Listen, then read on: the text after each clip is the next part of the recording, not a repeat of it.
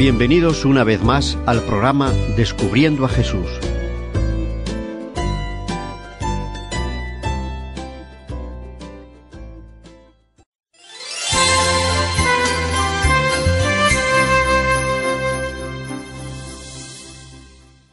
Muy buenas a todos.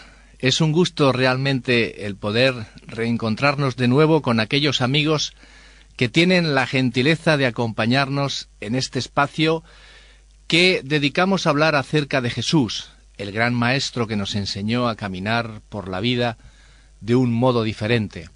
En este programa Descubriendo a Jesús tendremos la satisfacción de saber más y más sobre este hombre, sobre este personaje que estuvo aquí en esta tierra hace unos dos mil años, dos mil tres años exactamente, y nos enseñó la manera de acercarnos al Padre, de saber cuál era su carácter, de saber cuál es el amor de Dios hacia su criatura.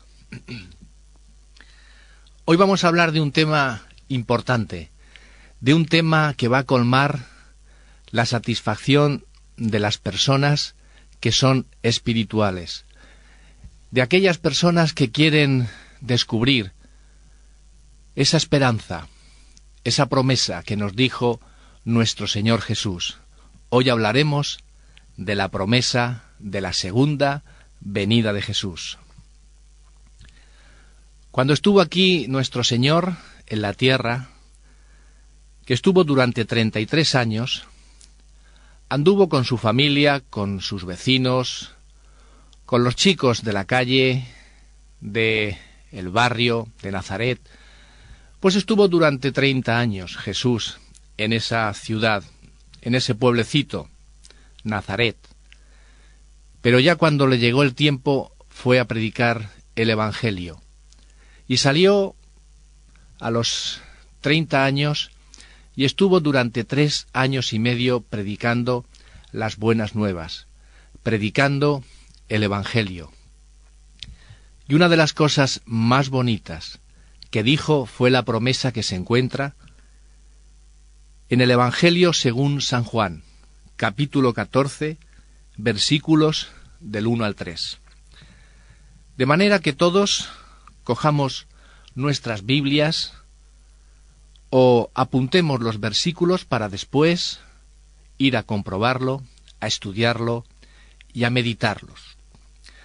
Vayamos al capítulo 14 del Evangelio según San Juan, versículos del 1 al 3. Dice así, No se turbe vuestro corazón. ¿Creéis en Dios? Creed también en mí. En la casa de mi Padre hay muchas mansiones, si no, ya os lo hubiera dicho Voy pues a preparar lugar para vosotros. Y si me voy y os preparo lugar, vendré otra vez, y os tomaré conmigo para que donde yo estoy, vosotros también estéis. Estos tres versículos nos marcan precisamente una promesa que todos los cristianos atesoramos en nuestros corazones. ¿Por qué?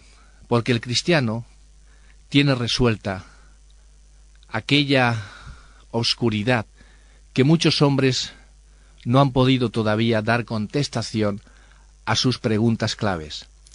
¿De dónde vengo y a dónde voy? El cristiano sabe perfectamente de dónde viene, viene de Dios, y a dónde va. Va a reunirse con el Hijo, con el Padre, con Dios. ¿Y dónde? Pues precisamente en estos versículos viene detallado el sitio y el lugar. Jesús nos está comentando, en la casa de mi Padre hay muchas mansiones. Si no, ya os lo hubiera dicho.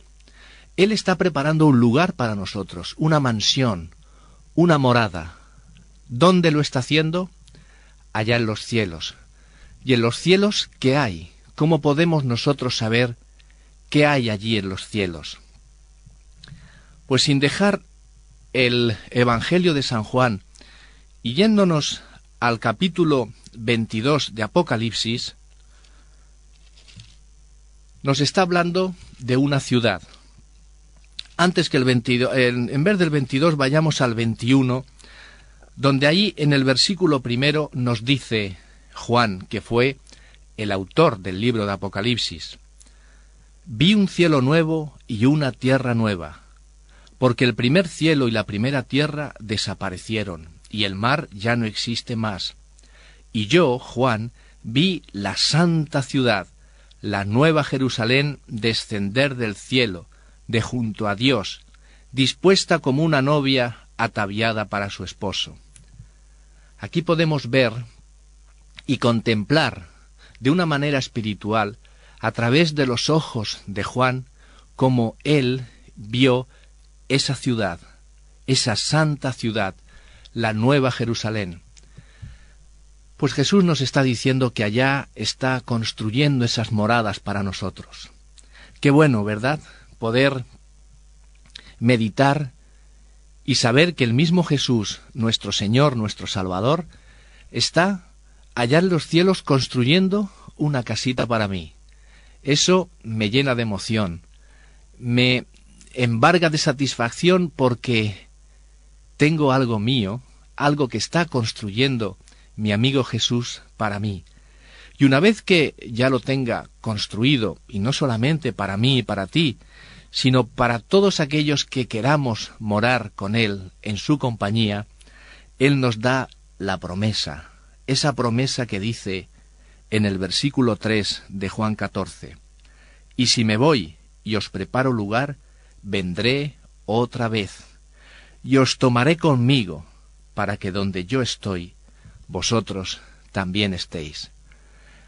Verdaderamente es un versículo para aprenderlo de memoria, para tenerlo en nuestro corazón en los momentos en que pasemos por tribulaciones, en los momentos en que nos encontremos mal, que nos encontremos bajos espiritualmente, que sepamos que allá nuestro Señor se acuerda de nosotros y está preparando un lugar para nosotros, y vendrá, vendrá otra vez.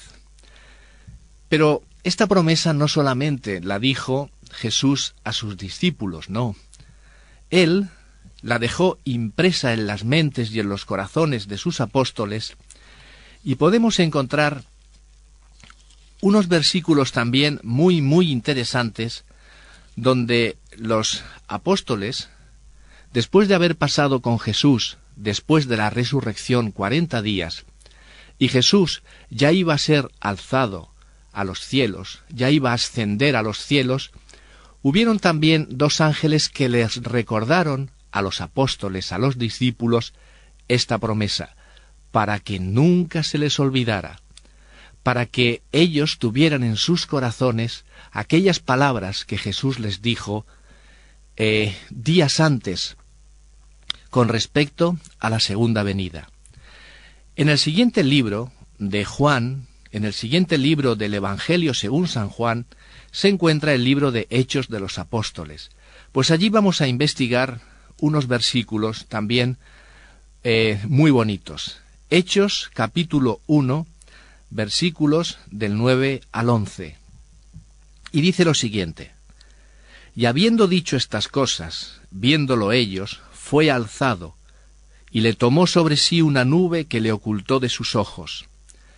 Y estando ellos con los ojos puestos en el cielo, entre tanto que él se iba, he aquí que se pusieron junto a ellos dos varones con vestiduras blancas los cuales también les dijeron, varones Galileos, ¿por qué estáis mirando al cielo? Este mismo Jesús que ha sido tomado de vosotros al cielo, vendrá, así tal como le habéis visto ir al cielo. De nuevo tenemos la palabra clave en este versículo número once, vendrá. Ya no lo dijo Jesús, ahora fueron los ángeles quien les dijeron a los apóstoles, recordándoles aquellas palabras del Maestro. ¿Qué estáis mirando al cielo? Este mismo Jesús que ha sido tomado de vosotros al cielo, vendrá tal como le habéis visto ir al cielo. Vendrá. ¡Qué promesa! ¡Qué fantástica esperanza la de los cristianos que sabemos que un día, y no muy lejano, vendrá Jesús a por nosotros. Y esto no es nuevo para los cristianos, puesto que cada vez que rezamos el Padre nuestro, o nos acordamos también en las oraciones que hacemos o en los rezos de el credo, viene esta promesa. Lo que ocurre, queridos amigos, es que muchas veces a, a, consta de, de, de repetir y repetir las oraciones, pues no podemos meditarlas y se nos olvidan. Voy a poneros el ejemplo del Padre Nuestro. Si rezamos el Padre Nuestro, dice así, Padre nuestro que estás en los cielos, santificado sea tu nombre, venga a nosotros tu reino. ¿Qué estamos diciendo? ¿Qué estamos orando al Padre? Venga a nosotros tu reino. Estamos pidiendo al Padre que venga en su reino. Estamos diciéndole a Jesús que venga en su reino. Estamos pidiéndole, estamos recordándole aquella promesa que nos hizo a nosotros. Venga a nosotros tu reino. Porque no nos gustan los reinos de los hombres. No nos gustan la manera de gobernar de muchos gobernantes que tenemos aquí. Pero bien, la palabra de Dios nos dice que tenemos que obedecer las autoridades que están puestas aquí en la tierra, y así lo hacemos los cristianos. Somos obedientes al gobierno que ha sido establecido por el pueblo. Pero dentro de nuestro corazón hay una gran esperanza a que se cumpla aquella promesa que Jesús nos dijo, y cuando repetimos el venga a nosotros tu reino, le estamos diciendo, Señor, ven pronto, te necesitamos, queremos estar contigo. Y en el credo, recordáis que a mi... Producido por hopmedia.es de credo, pues reza así, Jesucristo fue muerto y sepultado y resucitó al tercer día en tiempos de Poncio Pilato, y ha de venir a juzgar a vivos y a muertos. Ha de venir a juzgar a vivos y a muertos. Vuelve otra vez a repetirse la promesa. Ha de venir, pues en toda la Biblia también existe esta promesa una y otra vez, una y otra vez, el ha de venir vendré pronto, vendré a buscaros. Eso es lo que el cristiano llama la segunda venida, esa segunda venida en gloria y majestad que todos estamos esperando. Qué versículos tan bonitos que hacen que nuestro corazón salte de alegría cada vez que los recordamos. En la epístola que Pablo manda a Tito, Tito era un colaborador suyo y que estaba pues pastoreando las iglesias de Asia. Y cómo no, Pablo instruía con sus cartas, con sus epístolas a su amigo Tito. Y en una de sus cartas a Tito, en el capítulo 2, versículo 13, nos dice lo siguiente. Tito 2.13. Aguardando la esperanza bienaventurada, y la manifestación gloriosa de nuestro gran Dios y Salvador Jesucristo. ¿Cómo se encontraría Tito al recibir esta epístola, esta carta de Pablo, cuando Pablo le recordaba aquellas palabras magistrales del Maestro, aguardando la esperanza bienaventurada y la manifestación gloriosa de nuestro Dios y Salvador Jesucristo? Si nosotros tenemos en mente esta esperanza, si nosotros mantenemos viva la promesa que Dios nos dio en su segunda venida, no podemos nosotros, sin más, que darle gracias a Dios por lo que tenemos. Es algo fabuloso, bonito, saber que Dios tiene para nosotros algo especial. Pero la pregunta que viene a continuación y que os quiero plantear es, ¿Qué ocurrirá cuando Jesús venga en su segunda venida? Pues al ladito mismo de Tito se encuentra la primera carta de Pablo que les envió a los cristianos de Tesalónica, primera de Tesalonicenses capítulo 4 versículo 16.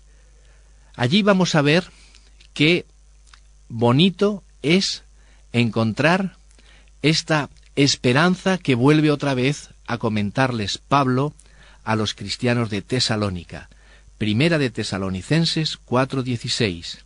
Dice así, porque el Señor mismo, con voz de mando, con voz de arcángel y con trompeta de Dios, descenderá del cielo, y los muertos en Cristo resucitarán primero.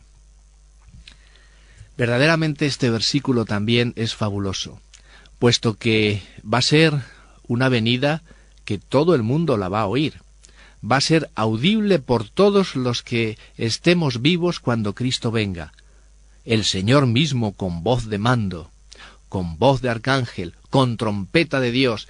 La trompeta siempre ha sido usada en todos los ejércitos y en todas las organizaciones que usan este tipo de instrumento de viento para llamar la atención.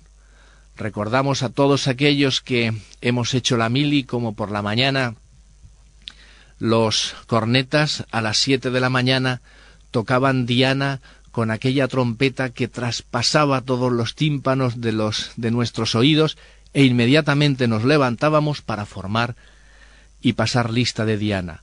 Bueno, pues imaginaos la trompeta de Dios. Dará un sonido tan grande, dará un sonido tan fuerte y tan audible que todos van a escuchar esta fenomenal y maravillosa venida de Jesús en su gloria y majestad. ¿Y qué ocurrirá?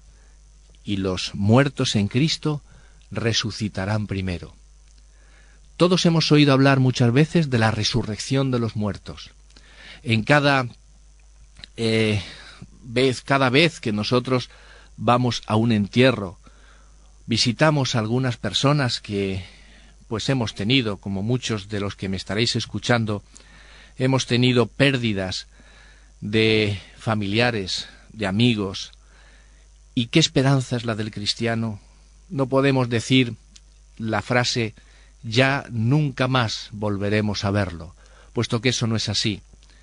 Esto no es así porque Dios también nos ha dado la esperanza de la resurrección, que también hablaremos un día sobre ella largo y tendido. Pero este es el momento justo cuando los muertos en Cristo resucitarán primero.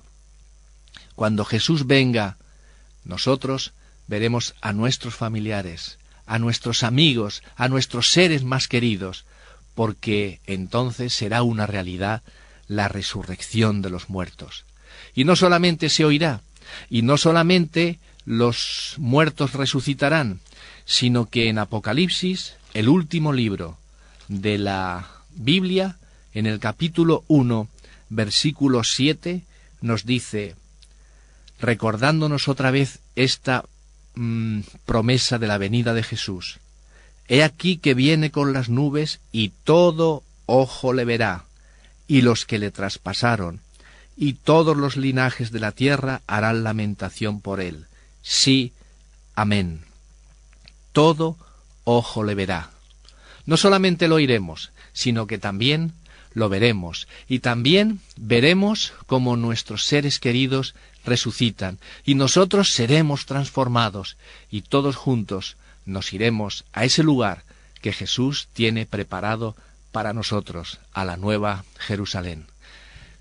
Queridos amigos, ha sido un placer estar con vosotros hablando de la persona que más queremos, que más amamos, de nuestro Señor Jesús, del gran Maestro, del gran psicólogo, del gran amigo.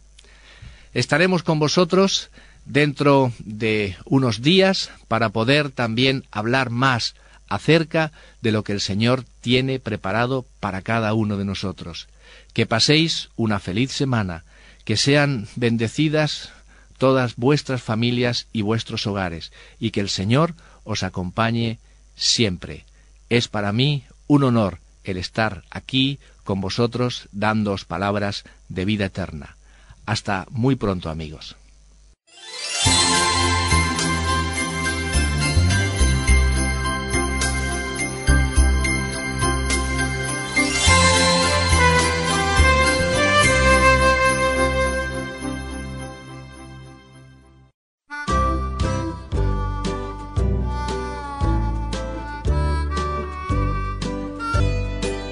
Queremos ofrecerles el curso La Biblia habla de la voz de la esperanza. Un curso muy práctico, por correspondencia y gratuito. Solo debe pedirlo a la voz de la esperanza. Apartado de correos 179 Sagunto, 46500 Valencia. Les esperamos en el próximo programa.